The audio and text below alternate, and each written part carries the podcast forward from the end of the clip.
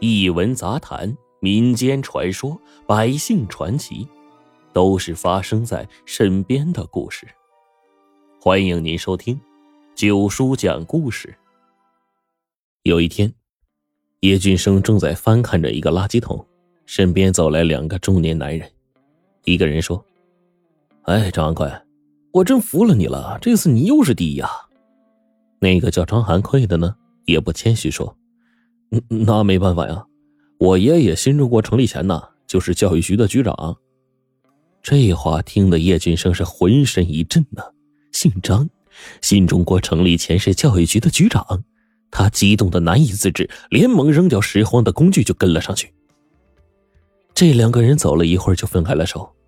张寒奎上了一辆公共汽车，叶俊生也跟着他上了车。出了城，大约过了一个小时。在一座村落的尽头，张寒奎下了车，走进了一个单独的两层的小楼房中。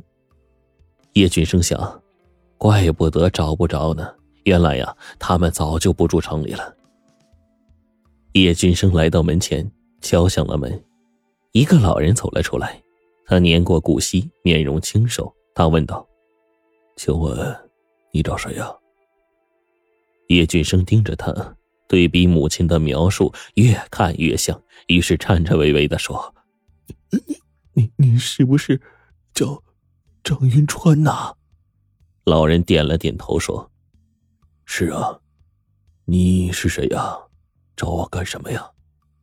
叶俊生瞬间泪如泉涌，多年辛苦，今日终于得偿所愿。他哆哆嗦嗦的把手伸进了怀里，摸出了那枚印章，递了上去。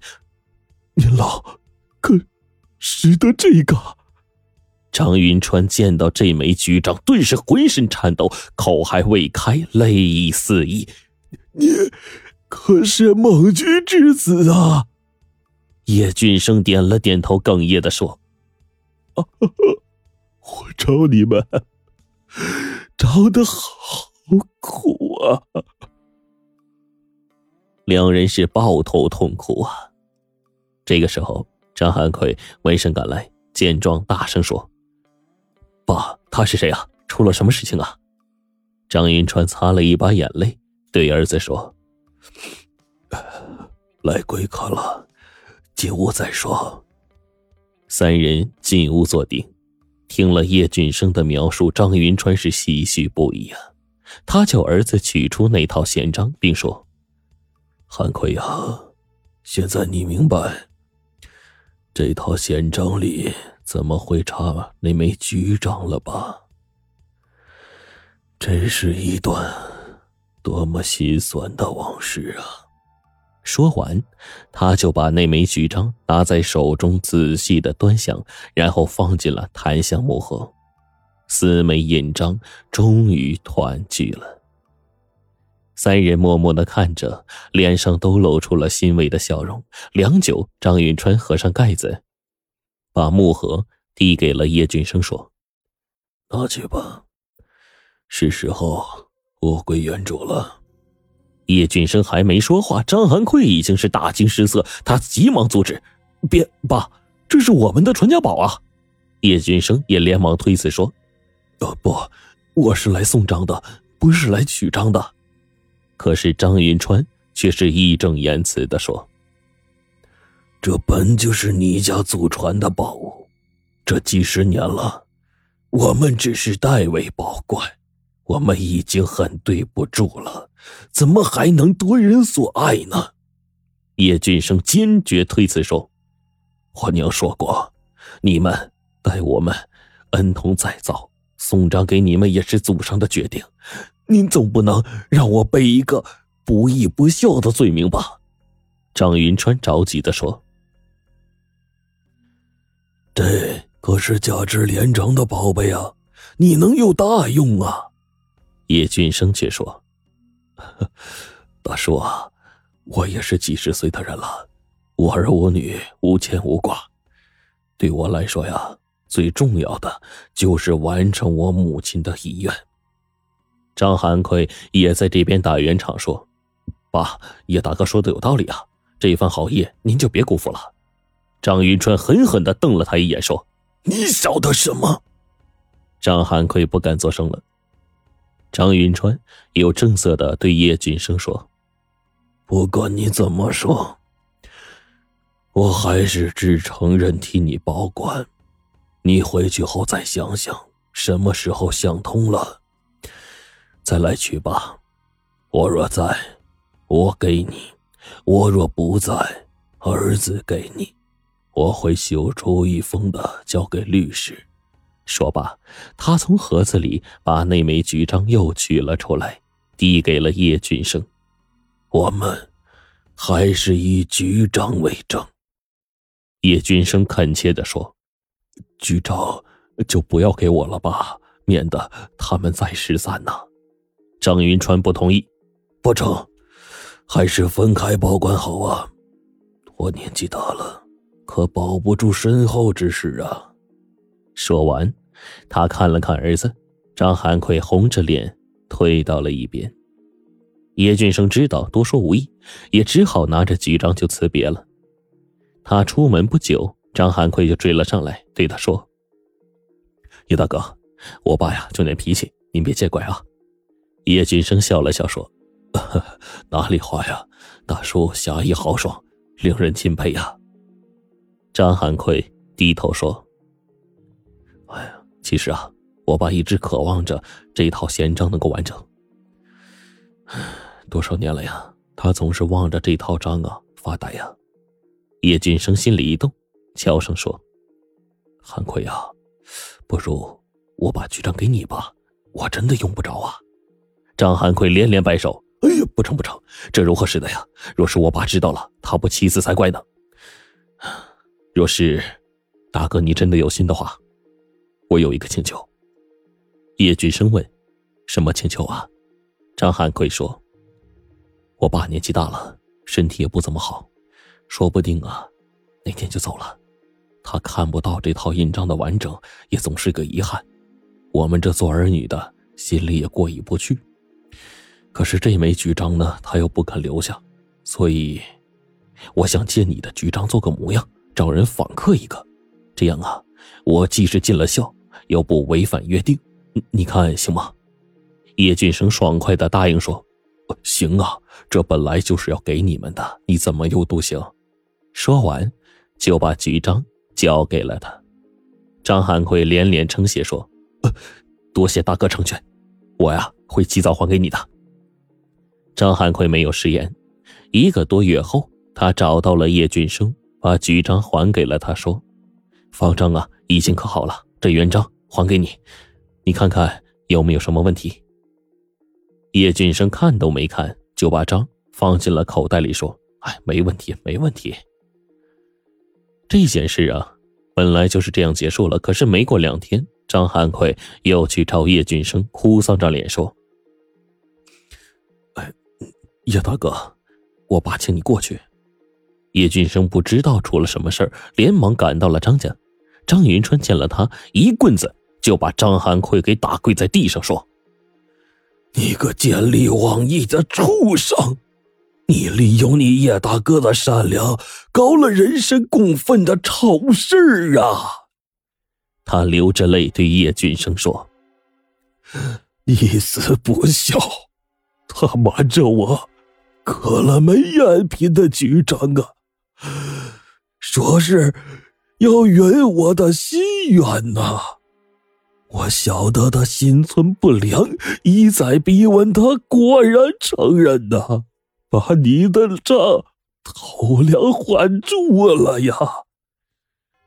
叶俊生听了这话，安慰老人说：“大叔，印章是不是真的，由谁保管？哎，又有什么关系呢？韩快仿着这个局长啊。”初衷确实是想尽孝，这一点比什么都重要啊！其实啊，叶俊生一点也不惊讶。当初张汉奎提出这个请求，叶俊生已经料到他会这样做，他倒认为这样更好，大家都省事儿了。只是没想到，张云川心如明镜，识破了这一切。张云川却说：“这样尽孝，还不如让我死了呢！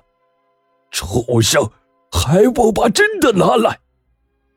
张汉奎擦去额头上的汗，连忙跑进了屋，把真的局章拿了出来。真假两枚局章一起摆在桌上，他们才发现，这个赝品雕刻的太好了，简直和真的是一模一样。张云川问道：“这材质和雕工都是一流，你费了不少的心思了吧？”张寒奎不敢吱声，张云川猛地一拍桌子说：“说呀！”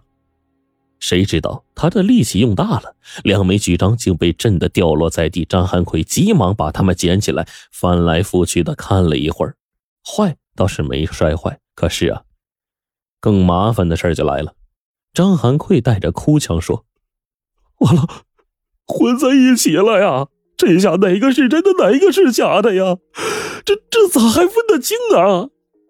张云川听了这话，两眼一闭，竟然晕了过去。等再醒过来，已经是口不能言了。老人中了风，张汉奎是内疚不已。叶俊生趁老人脑子还清醒，当着他的面随手拿了一枚局章，说：“他说，这可能是天意，让我们为这张纠缠不清。啊，我听您的话。”带走一个做纪念，真假自有天注定。若是有缘呐，这套仙杖终有团圆的那一天。说完，他就拜别老人走了。叶俊生离开了樊城，回到长陵，继续过着他孤独的生活。他也不知道手中的这枚局章到底是真还是假，所以一直不敢告慰母亲。听完老汉所说的往事。印章之事真相大白，李涵感慨颇深。那套珍贵的宪章更是让他牵肠挂肚了。在他的再三请求下，叶俊生终于答应和他一起赶往樊城，试试找找张云川父子。好在呀，张家还在原址。再次见到叶俊生，张汉奎是又惊又喜，他哽咽着说：“你总算来了。”我们等了你十多年，快去看看我爸。三人赶紧来到张云川的床前，老人已经不能动弹了，但是神志还算是清楚。他盯着叶俊生，显然已经是认出来了。张汉奎在老人耳边大声的说：“爸，你放心，我这就把东西还给他。”老人一听，咧嘴一笑，随即果然尝试了。几天之后。在张家大厅里，在张云川的灵前，张寒奎当着李涵和其他乡亲的面，把那套宪章交还到了叶俊生的手中。接着，他扑通一声跪在了叶俊生的面前。叶俊生去扶，却被他坚决的推开。张寒奎说：“这是我们张家欠你们的，我不仅要替自己给你赔罪，也要替我爸给你母亲赔罪。更重要的是。”还要替我爷爷，给你外公赔罪。大家都听得莫名其妙。张寒奎继续说：“知道我为什么叫韩奎吗？知道为什么我爸坚决不收那套仙章吗？知道你父亲和外公为什么会死吗？”这一话让叶俊生的面色凝重了起来。张寒奎递给他一封信。当年你走后。我爸告诉了我真相，这是他的忏悔书。这么多年我一直在找你，可是人海茫茫，哪里能找得到啊？后来我也尝试着去找当初访客印章的人，想让他看着我手里的局章是真还是假。可是那人已经搬离樊城了，所以我也不知道这枚局章是真的还是假的。前段时间我看有个鉴宝活动。就到这带着带着那套宪章就去了，我多希望我手里的局章是假的呀，那样你肯定会把真的还回来，因为你不会让他们失散的，这样我才能有机会向你谢罪呀。